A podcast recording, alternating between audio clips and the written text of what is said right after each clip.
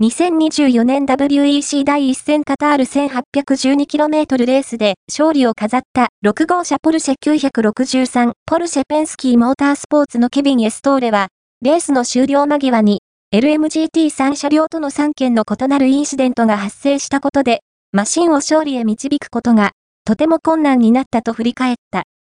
レクサスに近づくのがいつも怖かった投稿。終盤3度の接触で対象ムードが一転、予定外のピットも。本当に苦労したと、開幕戦優勝のエストーレは、オートスポートウェブに最初に表示されました。